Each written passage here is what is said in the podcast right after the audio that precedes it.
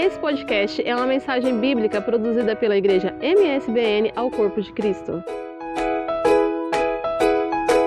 Vamos meditar na palavra do Senhor. Quero convidar você a abrir a sua Bíblia em 1 Coríntios, capítulo 12. Nós vamos ler o verso 27. Primeira Epístola de Paulo aos Coríntios, capítulo 12, versículo 27. Vamos pensar um pouco na palavra de Deus e deixar o Espírito Santo ministrar o nosso coração. Mensagem que gostaria de partilhar convosco hoje é sobre o chamado a fazer a nossa parte. E dentro daquilo que o apóstolo Paulo escreveu nesse texto, 1 Coríntios 12, 27, o texto está construído da seguinte forma: Ora, vós sois o quê? Corpo de Cristo. Vamos mais forte? Ora, vós sois o corpo de Cristo e seus membros em particular. E seus membros em particular. Não sei se você já estudou sobre o livro de Atos dos Apóstolos. O livro de Atos dos Apóstolos tem mais ou menos uns 30 anos de história da igreja, eh, precisamente no seu início. E o interessante eh, de quando a gente observa a história de Atos dos Apóstolos, Atos dos Apóstolos e como os irmãos viviam naquele tempo, nós percebemos eles em todo o tempo procurando andar na fé e procurando o Senhor todos os dias. Então, o que acontecia? Acontecia que Deus foi intervindo na vida da igreja e na vida das pessoas de maneiras milagrosas, surpreendentes. E dentro de Atos dos Apóstolos, a gente vai percebendo também que houve alguns ingredientes vitais para que ah, essas, essas coisas acontecessem, ah, os ingredientes que levaram o agir de Deus, o, o mover de Deus. Então, o Espírito Santo é, é visível no agir de Atos dos Apóstolos ou da igreja primitiva. Se você olhar, por exemplo, para Atos capítulo 2, o Atos capítulo 2 traz ali um discurso de Pedro, precisamente a partir do versículo 14, onde o texto vai mostrando que ele estava juntamente com os onze e ele se põe em pé, depois que o Espírito Santo veio sobre eles, e ele começa a pregar. A pregação de Pedro aquele dia foi dizendo o seguinte: Varões, judeus e todos vocês que estão a habitar em Jerusalém, seja notório isso a vocês, escutem as palavras do que eu vou dizer. E, e lá no versículo 22 ele está dizendo: Varões israelitas, escutem as palavras que eu tenho para dizer para vocês. A mensagem é sobre o Jesus Nazareno, aquele varão que foi aprovado por Deus entre vós, inclusive, com maravilhas, com prodígios, com sinais que Deus fez por meio dele no meio de vós, e vocês sabem muito bem disso. Até o versículo 23 diz que este Jesus que vos foi entregue pelo determinado conselho, pela presciência, ou seja, pelo conhecimento antecipado é, de Deus, é, tornando-vos a vós, vocês os crucificaram, vocês o mataram pelas mãos de injustos.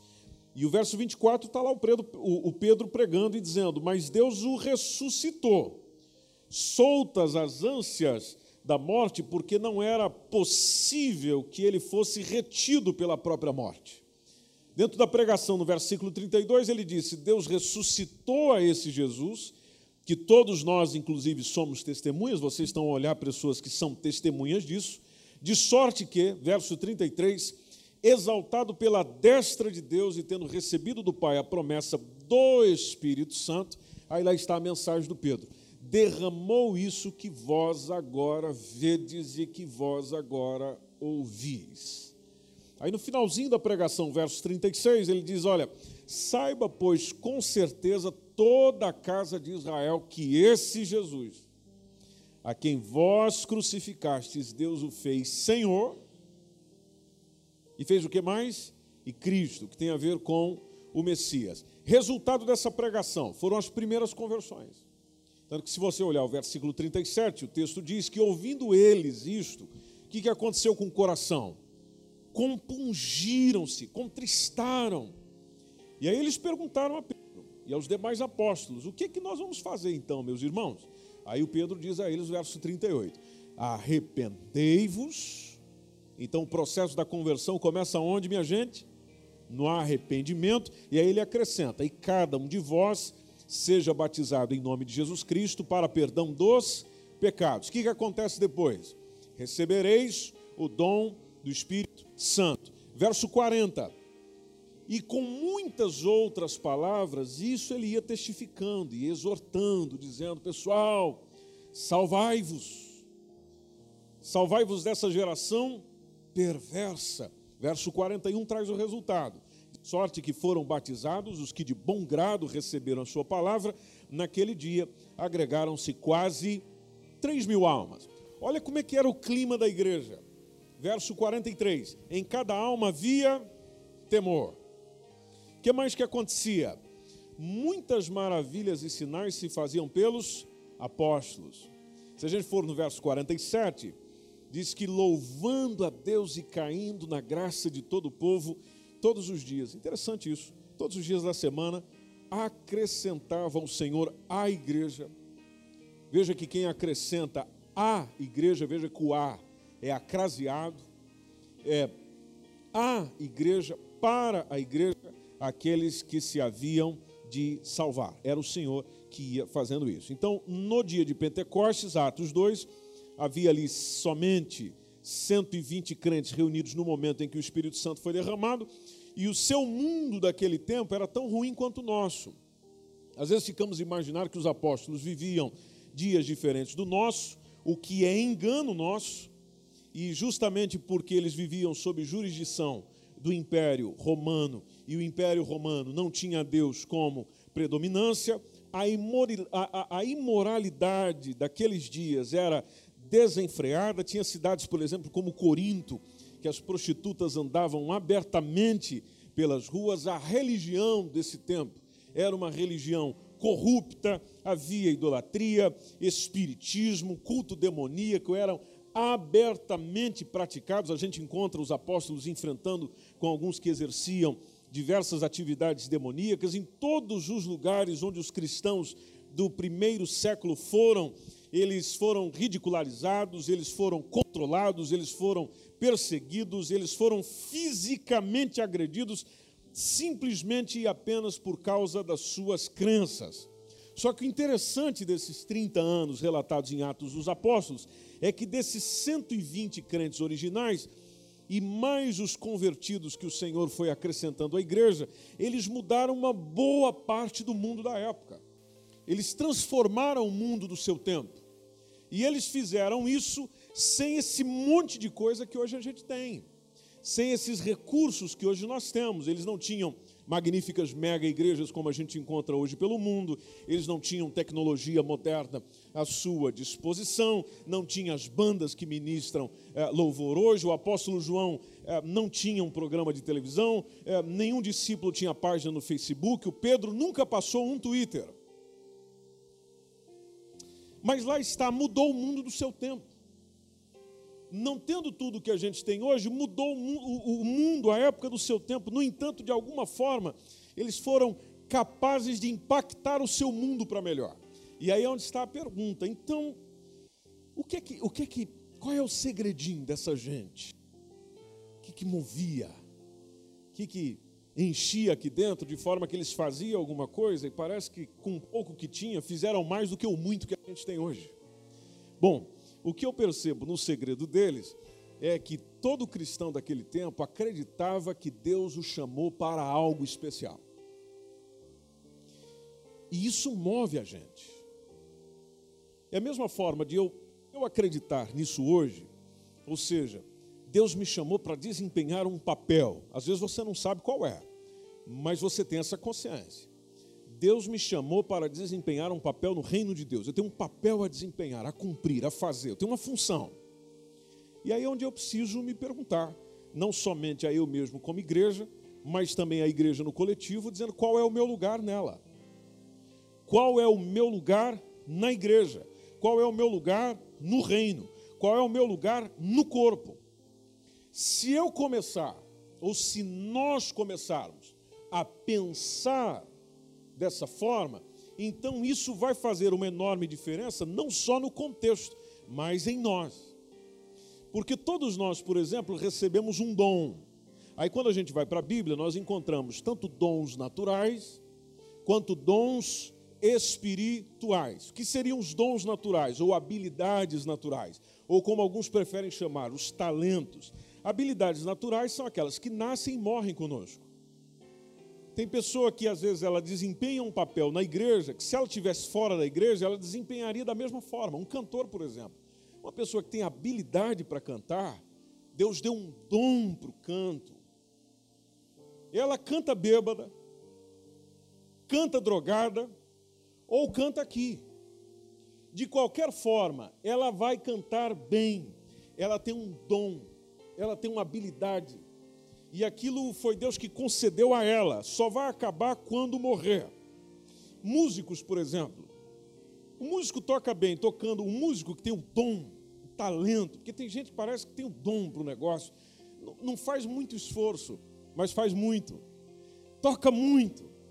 E interessante que Deus concede isso ao ser humano, independente se esse ser humano está a servir a ele ou não. Há um exemplo em 1 Samuel 16, 18, se você puder acompanhar na sua Bíblia, é importante que você acompanhe ou vá tomando nota. 1 Samuel 16, 18, nós temos ah, o relato, por exemplo, do caso de Davi, que ele é chamado nesse texto é, como filho de Jessel, belemita, ou seja, aquele que vem de Belém. E o testemunho que foi dado sobre Davi, por exemplo, era que ele era um indivíduo, ou um menino naquela época, que sabia tocar, veja os talentos que ele tinha sabe tocar. que mais? É valente. que mais? É animoso, é um cara animado. E além disso, ainda é um homem de guerra, sisudo em palavras e de gentil presença. Veja que é possível ser de gentil presença, sisudo em palavras. Tem gente que acha que é impossível. Não, não é. Davi era assim. Ah, mas veja a parte final do texto: diz que o Senhor é com ele. Mas atenção, o Davi, pegando aqui na parte da música, logo no início do texto, diz que ele tocava bem. E, e não precisava vir o Espírito de Deus sobre Davi para ele tocar bem a harpa. Não, Davi já tocava bem, habilidades naturais. Da mesma forma para a área da ciência, se você for em Daniel, capítulo 1, versículo 4, esse texto, naturalmente, conta a história de Daniel e dos seus amigos. Está logo no primeiro capítulo do livro. Daniel, capítulo 1, versículo 4. Quando Nabucodonosor decide levar jovens para a Babilônia, diz o texto, em que ele escolheu jovens em quem não houvesse defeito algum, fossem formosos de aparência, e veja o que diz depois: instruídos em toda a sabedoria. Diz o texto: sábios em ciência, ou seja, tem que ter estudado, e depois entendidos no conhecimento. E depois, ainda que tivessem habilidade. Não precisava ter o Espírito Santo de Deus para isso. Não. Simplesmente tivessem instruídos em toda a sabedoria, sábios em ciência, entendidos no conhecimento. Isso aqui nos lembra os cientistas, tivessem habilidade para viver no palácio do rei, a fim de serem ensinados nas letras e na língua dos caldeus ou dos babilônicos. Outro exemplo, Êxodo capítulo 4, versículo 14. Esse texto nos lembra de quando o Senhor estava chamando Moisés para ir retirar o povo de Israel do Egito, mas o Moisés tinha uma dificuldade. Qual era a dificuldade de Moisés? Talvez seja a sua. É falar diante do público. Tem gente que chega para o pastor e diz: Pastor, não me chama, por favor. Por quê? Ah, porque diante do público eu tenho dificuldade. Pois bem, Moisés também tinha. Ah, interessante que o irmão dele não. Porque o capítulo 4 e 14 de Êxodo, está lá o Senhor ficando nervoso com Moisés, que o texto começa exatamente assim, porque o Moisés estava dando desculpa atrás de desculpa. Você não manda outro. Eu não falo bem. Eu não sou bom para isso eu não sou bom para aquilo. Às, às, vezes a gente é assim. É, Deus está nos chamando para algo e a gente fica inferiorizando-se. Não, eu não tenho capacidade para isso. Ah, quem sou eu? E o Moisés estava desse jeito. Bom, Deus gostou do discurso dele? Não, porque a ira do Senhor se acendeu contra ele.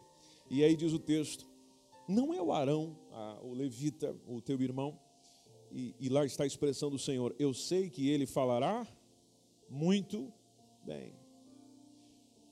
Se, ele, se o Senhor diz isso, então quer dizer que o Arão tinha mais facilidade de falar diante do público, que é uma habilidade também, que tem gente que tem esse dom também, que alguns chamam de dom da oratória, e tendo essa habilidade, o Senhor resolve o problema dele. Falou: não, então chama o Arão. O Senhor não diz: olha, chama o Arão que eu vou pôr o meu espírito sobre ele e vou capacitar para ele falar com o público. Não, porque se fosse assim, o Senhor teria feito isso com quem? Com Moisés. Falou, não, já vamos chamar o indivíduo que tem condição para isso. E lá está o restante da orientação do Senhor, eis que ele também sai ao teu encontro e vendo-te se alegrará em seu coração. Ou seja, você vai ter um porta-voz. O Novo Testamento fala de um indivíduo que era hábil na palavra. Atos capítulo 18. O, o nome desse indivíduo é Apolo. É, a história sobre ele tem em Atos capítulo 18, versículo 24. O, o Apolo é a mesma coisa, é o mesmo processo. O, o texto fala de que chegou em Éfeso um certo judeu chamado Apolo. O Apolo era natural de Alexandria. E vejam o que diz o texto: varão eloquente, homem eloquente e poderoso no que? Nas Escrituras. Natural de Alexandria, que era a segunda maior cidade do Império Romano, inclusive essa cidade era muito cosmopolita. Esse contexto fez de Apolo um indivíduo que tinha condições de ser eloquente. E além disso, nesse contexto do Apolo, onde estava a, a, a famosa, grande biblioteca do seu tempo, que era considerada inclusive o centro cultural e educacional do mundo, seguramente esse contexto favoreceu para que Apolo tivesse um perfeito domínio da língua e falava muito bem. E além dele falar muito bem, ele era poderoso em algo mais, que era justamente as Escrituras. Se você observar o versículo 25, diz que este era instruído no caminho do Senhor e fervoroso de espírito. Instruído no caminho do Senhor, fervoroso de espírito, falava e ensinava diligentemente as coisas do Senhor. Mas é claro, ele só conhecia naquela época o batismo de João. Então Apolo era um jovem muito inteligente, talentoso, culto, recentemente saído da universidade, um pregador popular cuja formação educacional foi muito bem cuidada, mas ele tinha uma habilidade natural. E a habilidade natural de Apolo era falar bem. Interessante que ele aproveita essa habilidade natural, da qual poderia o levar a outras situações, como fazer parte do Senado, como fazer parte da política, como fazer parte da advocacia, como fazer parte do, dos tribunais judiciais. Ele poderia muito isso. Mas ele se dedicou, aproveitando as suas habilidades naturais, e se dedicou à obra do Senhor. Aí a gente fica a pensar: por que é que será que Deus nos dá um dom, uma habilidade natural? Por que é que Deus me deu a habilidade que eu tenho? Natural que eu tenho. Pedro nos ajuda a responder isso. 1 Pedro capítulo 4, versículo 10, onde o texto diz: para cada um de nós administrarmos aos outros o dom como a gente recebeu. Interessante a resposta de Pedro. Cada um administrar aos outros o dom como recebeu. Depois tem, como bons dispenseiros da multiforme graça de Deus, sermos bons administradores. Além de Deus ter me dado habilidades para eu poder usar essa habilidade para ter o meu sustento, e eu melhoro essa habilidade conforme eu me esforço, porque o dom natural ele precisa ser aprimorado, ele precisa ser trabalhado, ele precisa ser melhorado. Tanto que o dom natural ele não se desgasta, ele pode é, ir ficando sem qualidade quando eu vou deixando de exercê-lo. É a mesma coisa um músico. Se o músico tem habilidade para música, tem, tem um dom natural para isso, mas se ele não for estudando, aprimorando, melhorando, muita coisa vai ficando. O dom natural tem essa característica, ele se aperfeiçoa com a prática, mas também a Bíblia nos fala de dons espirituais. Dons naturais, aquilo que você vai ter sempre. Mas ela também fala de dons espirituais. E, e, e, e existem casos onde Deus habilita uma pessoa com dons naturais por meio de uma manifestação espiritual. Interessante isso onde a pessoa não tem habilidade para aquilo, mas Deus a capacita para exercer funções, trabalhos na área natural da vida. E existem casos citados na Bíblia com relação a isso. Eu te dou um exemplo de Êxodo 31. Você pode acompanhar na sua Bíblia. Êxodo 31. O Êxodo 31 nos mostra homens que estavam trabalhando no tabernáculo. E, e logo no versículo 1, tem Deus falando com Moisés, dizendo: Moisés, eu, eu tenho chamado por nome, verso 2, a Bezalel, filho de Uri, e, e filho de Ur, da tribo de Judá. E o verso 3, eu o enchi. Encheu do quê? Do Espírito de Deus. que mais? De sabedoria. que mais? De entendimento e de ciência em todo artifício. Tem, tem algo divino aqui. É, é, é diferente essa parte. Porque o texto já fala de um encher diferente. Eu enchi do Espírito de Deus. E, e, além disso, de sabedoria, de entendimento, de ciência, em todo o artifício. Aí Deus mostra por quê? Porque Deus não dá nada para as pessoas sem intenção. O versículo 4 diz que é para inventar invenções para inventar invenções e trabalhar em ouro e em prata e em cobre. Isso era natural de Bezalel? Não. O Senhor concedeu a ele. Se você observar o versículo 5, e em lavramento de pedras para engastar, em artifícios de madeira para trabalhar em todo lavor. E verso 6: E eis que eu tenho posto com ele mais alguém, que era o Aoliabe. E o Aoliabe, que é filho de Aizamaque, da tribo de Dan, eu tenho dado, olha lá, Deus dando para ele sabedoria ao coração de todo aquele que é sábio de coração, para que façam tudo o que te tenho ordenado. Deus capacitou o indivíduo para que ele fizesse algo que Deus queria que ele fizesse. Capacitou de uma maneira espiritual para exercer dons em funções naturais. Exercer funções, melhor dizendo, naturais. E no ensino bíblico também existem os dons espirituais, como disse, que são as faculdades ou habilidades que não são nossas, não, não vêm da gente, não brota de nós, elas vêm de Deus, são operadas por meio de nós mas não brota de dentro de nós. Há, há, dois textos bíblicos, precisamente no Novo Testamento, são vários versículos que falam dos dons espirituais. O primeiro deles nós podemos ler juntos, está em Romanos 12. Você vê em Romanos 12, entre o capítulo 6 e o versículo 8, o texto nos diz de diferentes dons. O apóstolo Paulo, escrevendo à igreja em Roma, fala de diferentes dons segundo a graça que nos é dada se é profecia, seja ela segundo a medida da fé. Se é ministério, seja em ministrar. Se é ensinar, haja dedicação ao ensino. Veja, tudo isso Paulo coloca como dom: dom de profecia, dom do ensino. Verso 8: o que exorta, use esse dom em exortar. Exortar tem a ver com animar, viu? Às vezes a gente tem aquela ideia que exortação é. Não, é animar. Tem gente que nos anima. Vocês já encontraram com gente assim? Ele dá aquele up na vida da gente que é fantástico. É um dom. Dom da exortação, do encorajamento. Use esse dom em exortar. O que reparte? Porque tem gente que Deus capacitou para repartir. Ou não tem? Ou não é um dom? É um dom. Talvez seja o seu.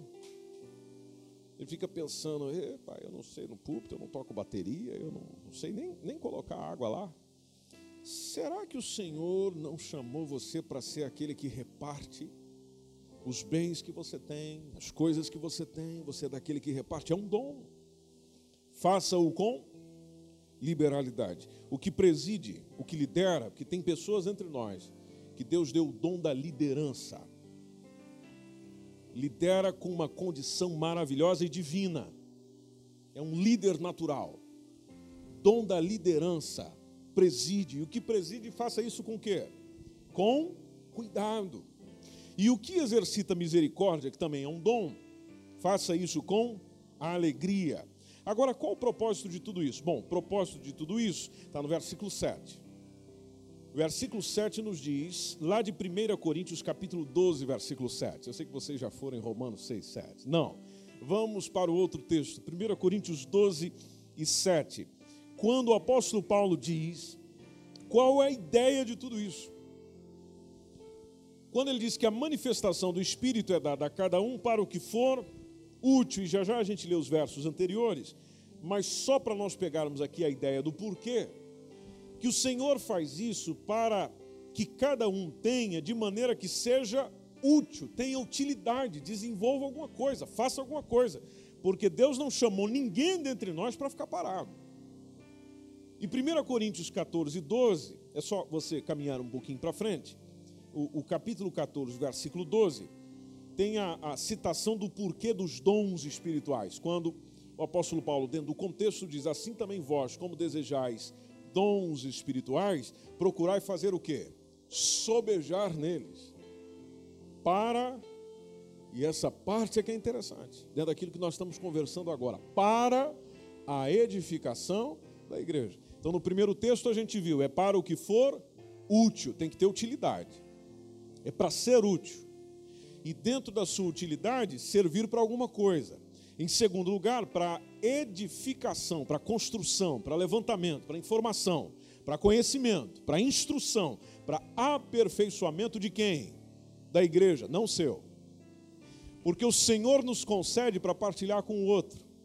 O Senhor nos concede para partilhar com os outros, é para ter a serventia para o outro, função visando o outro, finalidade para o outro, para aplicação no outro. Você nunca vai encontrar o Senhor dando dom para alguém, para esse indivíduo ficar só com ele e só para ele e dele ter benefícios. Não, o Senhor sempre concede pensando no outro.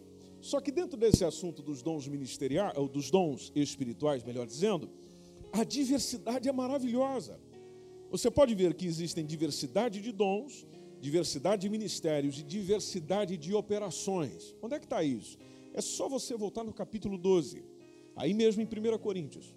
Só que no capítulo 12, você vai perceber no texto, a gente leu o 7, mas eu chamo vocês agora para a gente ler entre o 4 e o 6. Veja que 1 Coríntios 12, 4 e 6, quando fala acerca da diversidade de dons espirituais, versículo 4 diz que há diversidade de dons, mas o Espírito é o mesmo. Verso 5, há diversidade de ministérios, mas o Senhor é o mesmo. Verso 6, há diversidade de operações, mas é o mesmo Deus que opera tudo em todos. Então, quando a gente lê 1 Coríntios 12, 4, em quem os dons espirituais têm origem? Bom, no Espírito. Se a gente olha para o verso 5, em quem os dons ministeriais têm origem? No Senhor. Verso 6, em quem as operações ou atividades têm origem? É o mesmo Deus que opera tudo em todos. Então, logo, o dom espiritual é diferente do natural no sentido do esforço e da realização. O dom natural, eu posso me esforçar e melhorar. O dom espiritual já não depende totalmente de mim, depende do Senhor.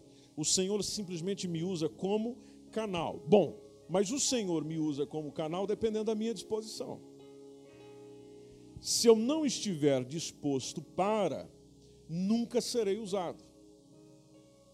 Dentro da listagem trazida em 1 Coríntios sobre os dons espirituais, um dos que o Paulo coloca, por exemplo, 1 Coríntios 12, é o dom de variedade de línguas.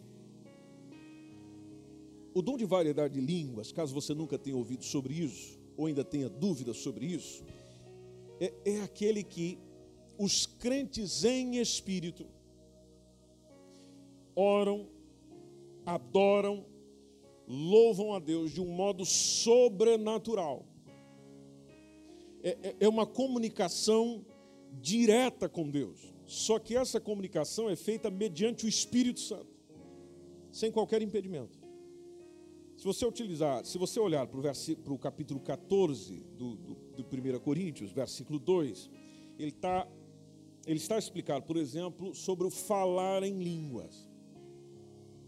E ele diz: Porque o que fala língua estranha não fala aos homens, senão a quem, pessoal?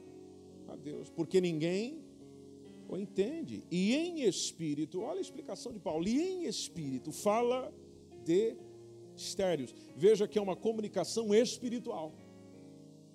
Eu sei que às vezes pode chocar quem não, nunca percebeu esse negócio todo e fala, mas que negócio é esse?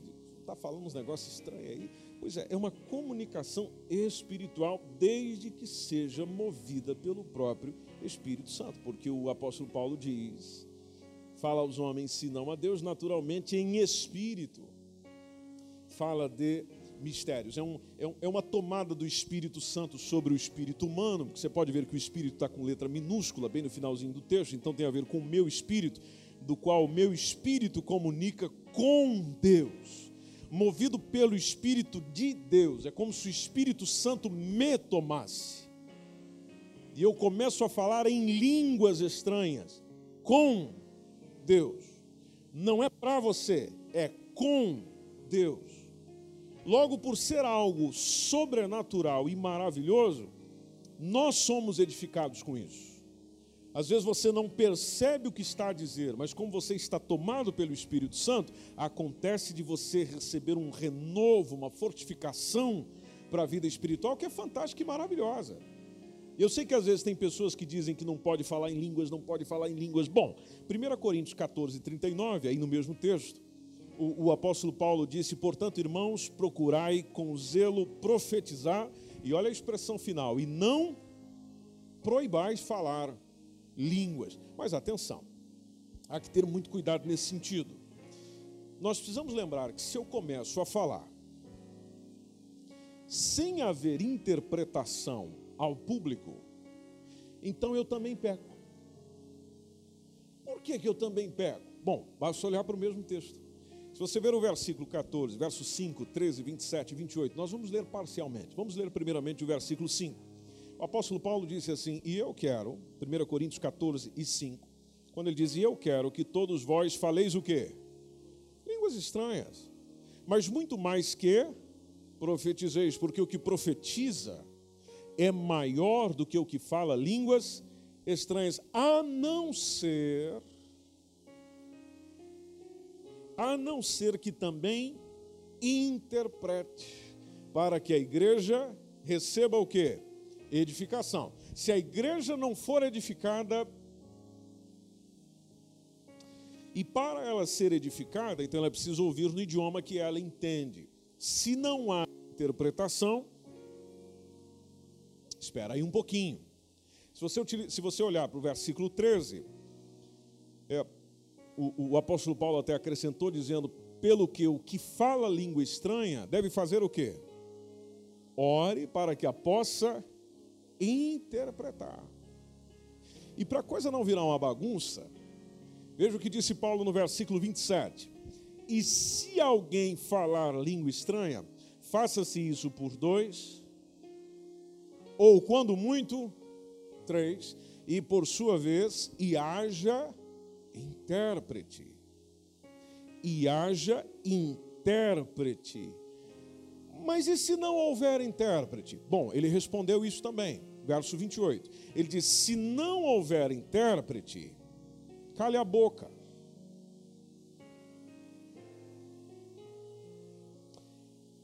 Essa linguagem está muito contextualizada.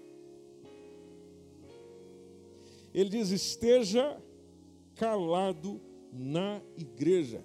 Quer dizer que eu não posso falar mais? Não. Fale consigo mesmo e com Deus. Porque tem gente que radicaliza. Olha, está vendo? As pessoas leem esse texto, oh, já não pode falar. Não, não quer dizer que não pode. O texto não está dizendo que não pode. O texto está dizendo que se você vai levantando a voz e não tem intérprete, ou Deus não te deu a interpretação do que está sendo dito, não precisa parar, não. Você só dá uma reduzida no volume aí, porque é você mesmo e Deus. Não precisa chamar atenção para si se Deus não lhe deu a interpretação. Tanto que o versículo, a, a, o outro, outro dom que existe justamente quando existe uma mensagem para a igreja é chamado dom de profecia. E, e o dom de profecia é, como dom de expressão verbal é quando é enunciada uma mensagem claramente no idioma de quem profere. E essa mensagem dita no idioma de quem a profere, ou seja, nesse caso, está vindo a mensagem em português para nós que falamos português, como disse o apóstolo Paulo no versículo 3, deve ser para edificação, para exortação e para consolação. A profecia tem esse propósito. Se você, se você olhar o, o, o 1 Coríntios 14, 3, que ele deixa bem claro essa ideia de que o que o profetiza fala aos homens. Por isso que ele coloca que o dom de profecia é maior do que o de línguas, porque quem profetiza fala aos homens.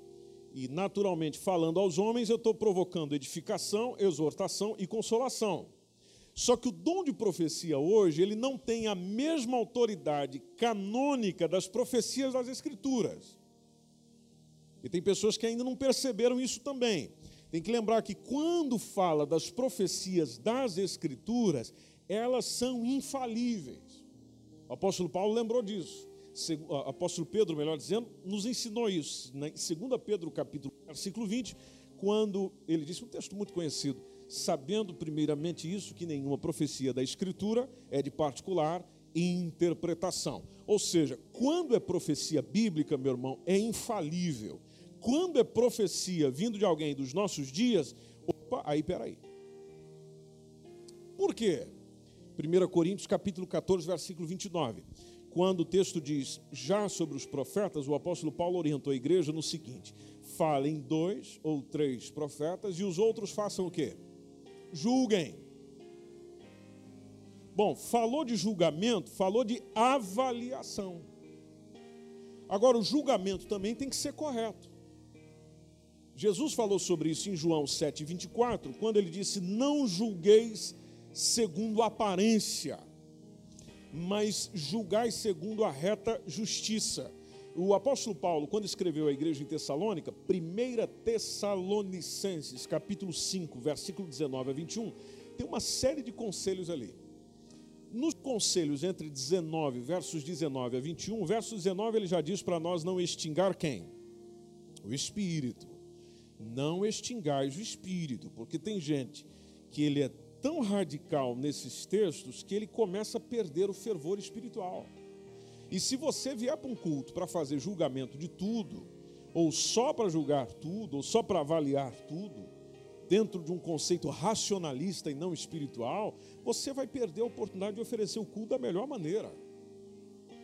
Então eu tenho que tomar cuidado para não extingar o que? O espírito. E não desprezar, olha o verso 20: não desprezeis as profecias, por causa daquilo que acabei de dizer, os radicais que dizem, não, profecia, ó, o irmão veio dizer uma profecia lá, Ih! não, esse, esse comportamento não é bom, esse comportamento não é bíblico também não, calma aí, então o que, que eu faço?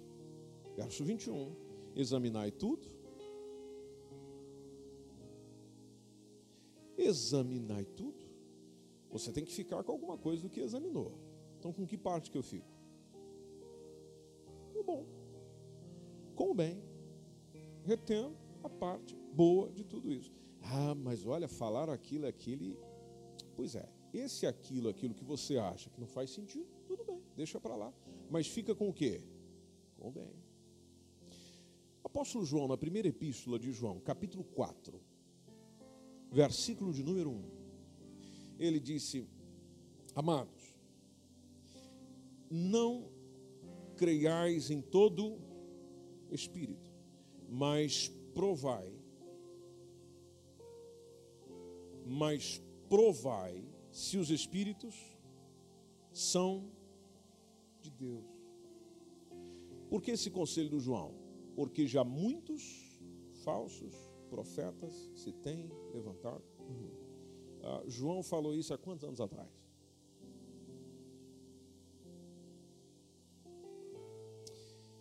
É, como se o João estivesse escrevendo o texto hoje. Pois é, mas há quase dois mil anos ele já tinha dito: muitos falsos profetas se têm levantado no mundo. Tem sido diferente nos nossos dias, pessoal? Infelizmente não. Então, a, a exortação da palavra de Deus é de examinar, sim, julgar, avaliar por quê? Por causa dos falsos. Por causa dos falsos. Os falsos querem me seduzir, os falsos querem me enganar, os falsos querem que eu vá acreditando na palavra deles. Mas agora só é enganado pelo falso quem não conhece o verdadeiro. Por isso que existem os dons de saber. E nos dons de saber que está lá em 1 Coríntios 12, 8, o, o, o apóstolo Paulo escreveu, inspirado pelo Espírito Santo, dizendo: Porque a um pelo Espírito é dada a palavra da sabedoria, e a outro pelo mesmo Espírito a palavra da ciência. O que, que teria a ver é isso numa aplicação mais direta por dentro da Bíblia? Bom, é o saber extraordinário, é o saber sobrenatural, do qual é outorgado diretamente pelo Espírito Santo.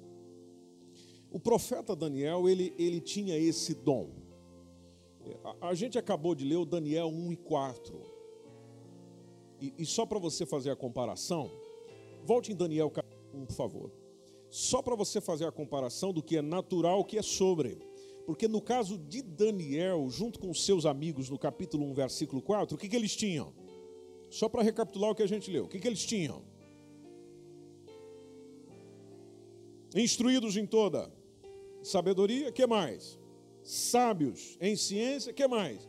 Entendidos no conhecimento e com habilidade para viver no palácio do rei. Pois bem, qual o diferencial quando é um dom do Espírito Santo? Pegando um exemplo, Daniel, se a gente for no versículo 17, o verso 17 diz que, ora, a esses quatro jovens Deus deu. A esses quatro jovens Deus deu o conhecimento e a inteligência em todas as letras e sabedoria. Mas a Daniel. Interessante o mas. Mas a Daniel tinha algo mais. Deu entendimento em toda visão e em todos sonhos. Tanto que se a gente for no capítulo 5, versículo 11 a 12, tem isso no aspecto mais prático. Daniel capítulo 5, verso 11 e 12. Quando foi falado sobre Daniel ao rei, e o testemunho que foi dado é o seguinte: é, é o seguinte, é, rei, há no teu reino um homem que tem o espírito dos deuses santos, e nos dias de seu pai se achou nele luz, inteligência e sabedoria, como a sabedoria dos deuses. Ou seja, ele é um cara fora do comum. E, e, o teu pai, o rei Nabucodonosor, sim, o teu pai, ó rei, constituiu o chefe dos magos, dos astrólogos, dos caldeus e dos adivinhadores, porque ele tinha algo diferente. Aí o verso 12. Porquanto se achou neste Daniel um espírito que excelente. E o que mais? Ciência e entendimento. Interpretando o que? Sonhos. Isso aconteceu com os outros três amigos dele? Não. Essa era uma característica do Daniel interpretando sonhos, explicando enigmas, solvendo dúvidas, ao qual o rei pôs o nome de Beltesazar. Chama-se, é, pois agora Daniel, e ele dará o que? A interpretação, que ele é bom nisso. Algo dele? Não. Algo do Senhor nele. Se você observar o capítulo 10, mesmo livro, só que no capítulo 10, versículo 1, diz que no ano terceiro de Ciro, rei da Pérsia, foi revelada uma palavra a Daniel cujo nome se chama Beltesazar. E a palavra é verdadeira, trata de uma guerra prolongada e ele entendeu essa palavra e teve entendimento da visão. Bom, ele entendeu essa palavra e teve entendimento da visão porque o Senhor concedeu a ele que dom? Dom da sabedoria. Depois tem o dom da palavra da ciência, que está no versículo 8 que a gente leu. Esse dom tem mais a ver com conhecimento extraordinário e sobrenatural. Onde a gente encontra isso nos textos bíblicos? No profeta Eliseu. Que texto precisamente? Segundo Reis. Segundo Reis, capítulo 5, versículo 25 e 26, conta um momento da vida de Eliseu, que é ah, quando o servo dele quis passar ele para trás. Ah, e o versículo, já vamos direto no texto, que o segundo Reis 5, 25 e 26 está lá dizendo: Então, ele entrou-se, pois, diante do seu senhor. Aí o Eliseu disse para Geazi: De onde você vem, Geazi? E ele disse: O teu servo não foi nem para uma e nem a outra parte. Depois você pode ler toda a história, que essa história aqui é fantástica. Verso 26. Porém, ele lhe disse: Porventura não foi contigo o meu coração quando aquele homem voltou de sobre o seu carro a encontrar-se. Era isso ocasião para você ir lá e pegar prata e tomar vestes e olivais e vinhas e ovelhas e bois e servos e servas Geazi. Mas o Eliseu teve lá com o Geazi? Não. Quem contou isso aí para ele? Então o que, que Deus trouxe para ele? Ciência. Ciência do quê? Ciência que nenhum outro homem tem acesso algo espetacular. Os nossos dias se chamam muito de revelação. Deus me deu uma revelação. Bom, a Bíblia dá o um nome para isso de ciência, ou seja, um conhecimento sobrenatural. É um conhecimento que só Deus tem. E ele concede a alguém. Outro exemplo bíblico foi com o profeta Aías. É, esse relato está em 1 Reis, capítulo 14, entre o verso 1 e o verso 8. Só, só para você entender como é que esse dom funciona. Primeiro livro dos Reis, capítulo 14, entre o verso 1 a 8, ah, o texto vai dizendo que naquele tempo adoeceu Abias. Abias era filho de Jeroboão. Aí o Jeroboão é, disse à sua mulher: Levanta-te agora, disfarça-te para que não é, te conheçam que és mulher de Jeroboão, e você vai lá em Siló. Tem lá um profeta, o profeta Aías. E ao qual falou de mim, que inclusive eu ia ser rei sobre esse povo aqui. Aí você toma na tua mão dez pães, bolos, uma botija de mel, vai até ele, declara, e, e ele vai dizer o que é que vai acontecer com o menino. Que o menino estava mal. E, e, o verso até número 4 diz que a mulher de Jeroboão assim fez. Se levantou, foi a Siló, entrou na casa de Aías, e Aías já não podia ver, estava cego, os seus olhos estavam já escurecidos por causa da sua velhice, Porém, o Senhor disse a Aías: é, Eis que a mulher de Jeroboão vem consultar-te sobre o teu filho, porque está doente. Assim e assim lhe falarás, e há de ser que entrando ela fingirá ser outra. Bom, quem pode dizer isso? Um cara inteligente, o um cara que estuda muito, o um cara que sabe muito? Não. É só se esse conhecimento for conseguido ou for dado pelo Senhor. Aí o verso 6 assim foi. O texto diz que sucedeu que, ouvindo Aías o ruído de seus pés, porque ela entrou. O texto do verso 6 nos diz que, entrando ela pela porta, disse ele: Entra, mulher de Jeroboão. Ui!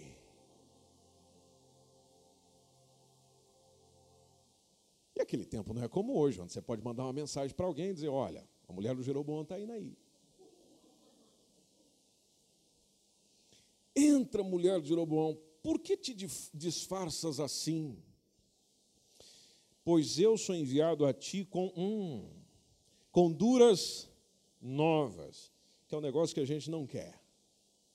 Verso 7. Vai e diz a Jeroboão: Assim diz o Senhor, o Deus de Israel, visto que te levantei do meio do povo e te pus por chefe sobre o meu povo de Israel, e rasguei o reino da casa de Davi, e a ti todei, tu não foste como meu servo Davi, que guardou os meus mandamentos e que andou após mim com todo o seu coração para fazer somente o que era reto aos meus olhos. Aí a mensagem ah, continua. Mas tudo isso veio como um dom da ciência, ou seja, um conhecimento que ao homem é impossível ter, só pode vir da parte do Senhor. Aí tem um outro dom do saber que é importante para nós, e nós devemos orar pedindo ele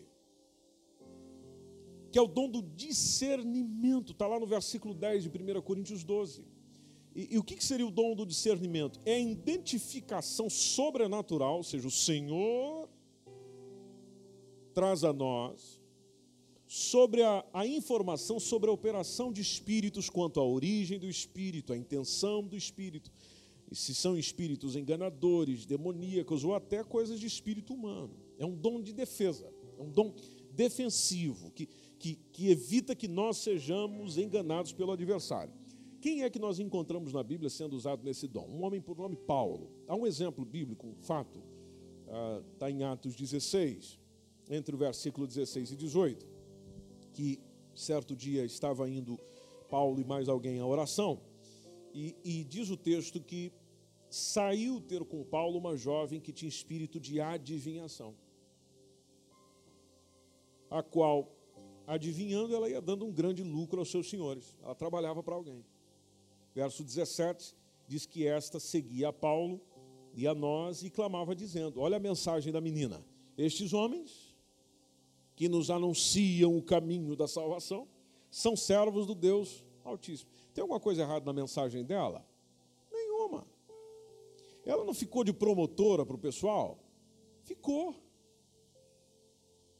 Mas o interessante é o verso 18, quando diz: E isto fez ela por muitos dias.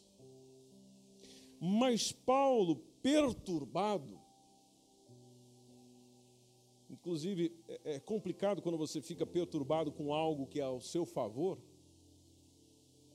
Mas Paulo, perturbado, voltou-se e disse ao Espírito: Veja que depois de muitos dias o Senhor comunicou com ele porque ele se volta e diz ao Espírito: Em nome de Jesus Cristo, te mando que saias dela.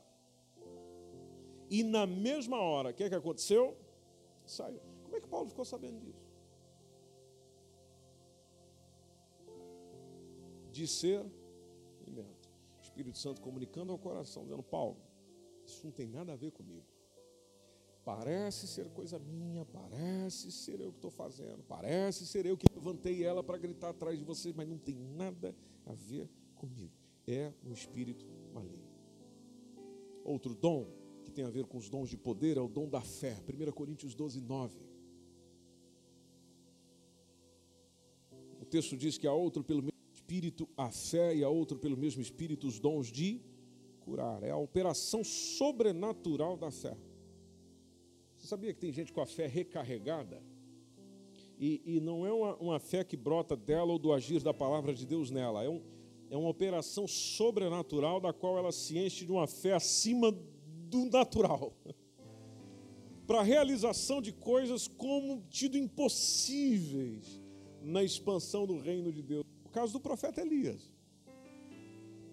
Segundo Reis capítulo 1, versículo 10 a 12 quando Elias encontrou lá com um capitão de 50 que mandaram vir ter com ele, daí o capitão chega lá, traz a mensagem para Elias. O Elias diz: Olha, se eu sou o homem de Deus, então vai descer fogo do céu, vai consumir você e os 50 que estão com você.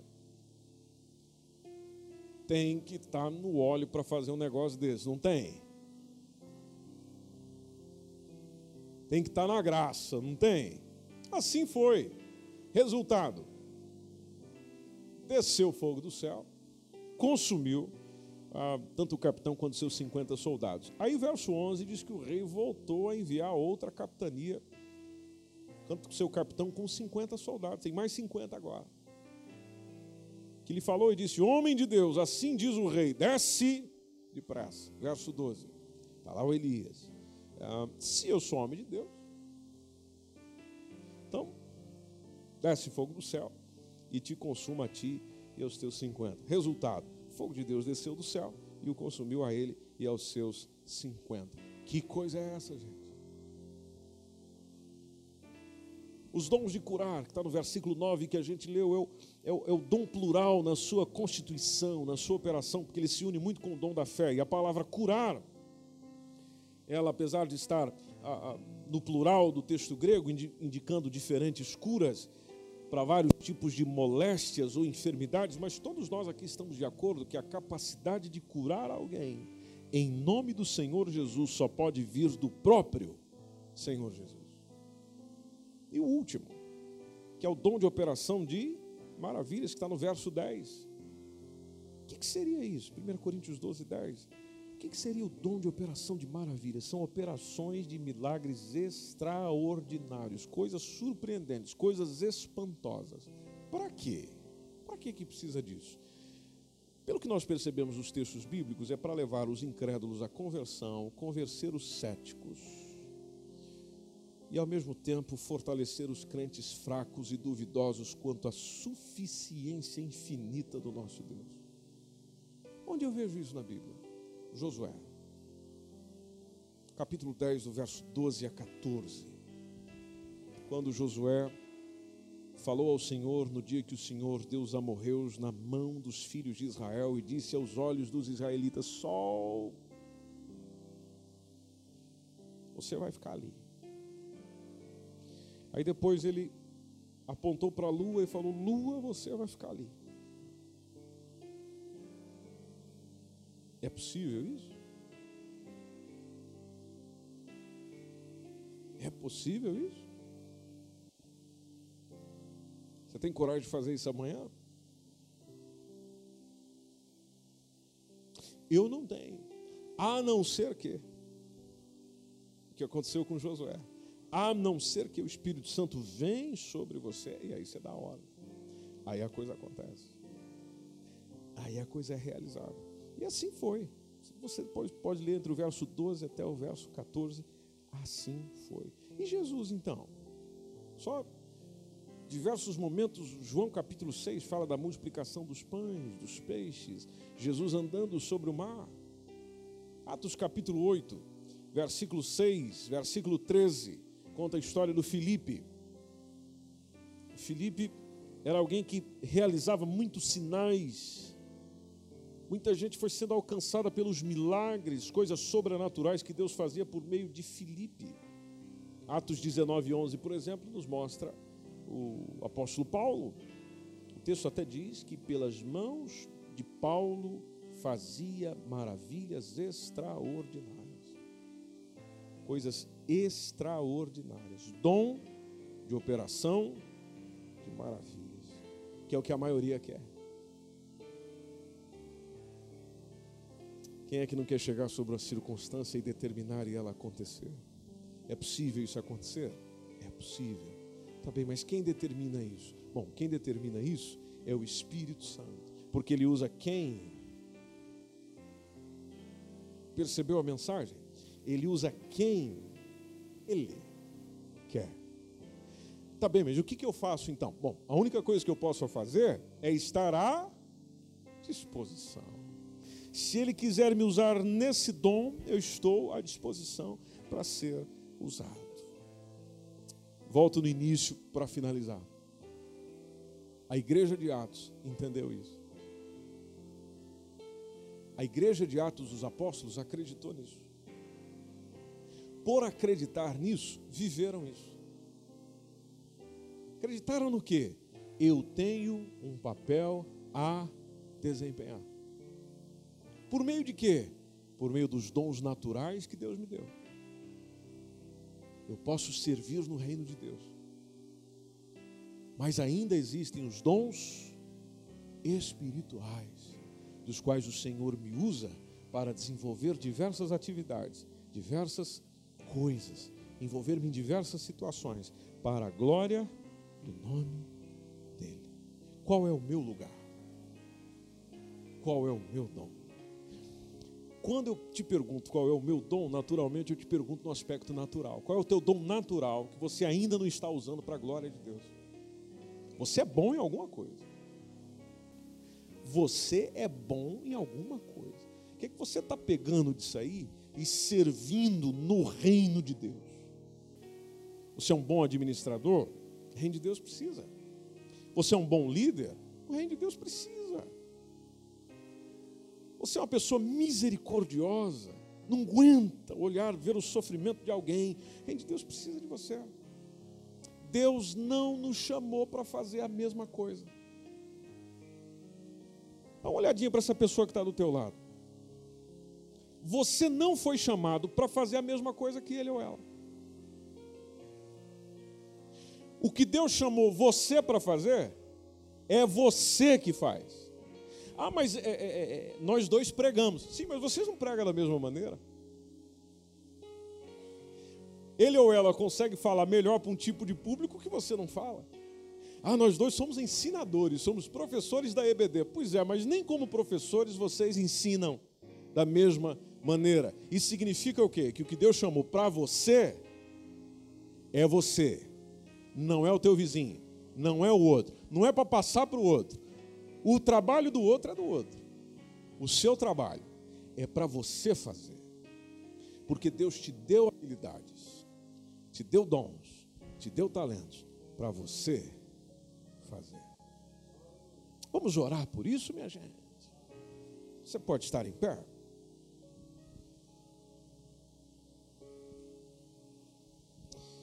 Uma boa pergunta para você fazer ao Espírito Santo é: onde é o meu lugar, Senhor?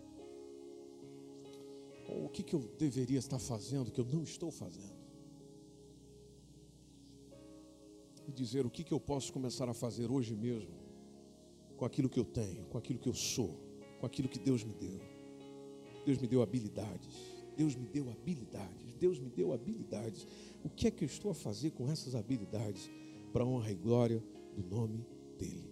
Se você começar a pensar de que eu tenho um papel a desempenhar, isso vai fazer uma enorme diferença na sua vida.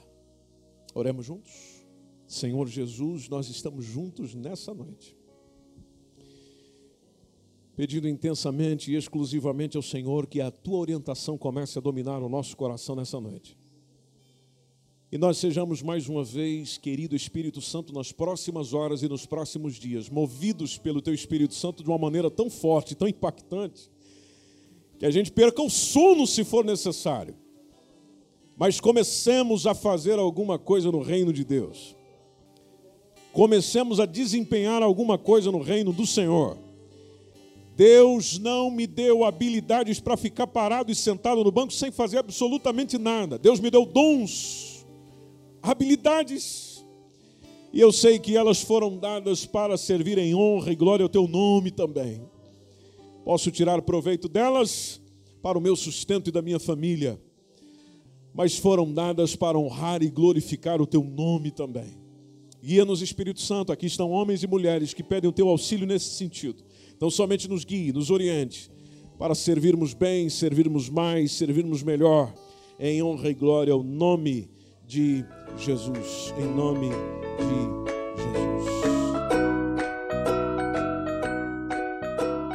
Este foi mais um podcast, uma mensagem bíblica produzida pela Igreja MSPM Oeiras. Siga-nos nas redes sociais, Facebook, Instagram. Subscreva o nosso podcast e também o canal do YouTube. Saiba mais em mspmportugal.com.